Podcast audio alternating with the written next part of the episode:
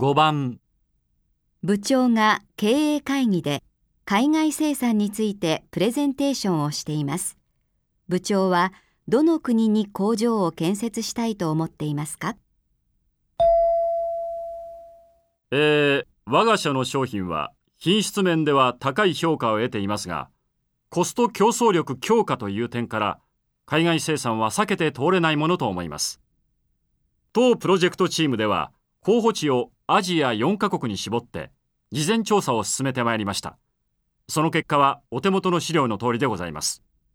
ただ、海外での工場建設には莫大な投資を必要としますので、政治的な安定は欠かせません。したがって、最終判断にあたっては、コスト削減額もさることながら、カントリーリスクを最も重視するべきだと考えております。以上から部長はどの国に工場を建設したいと思っていますか？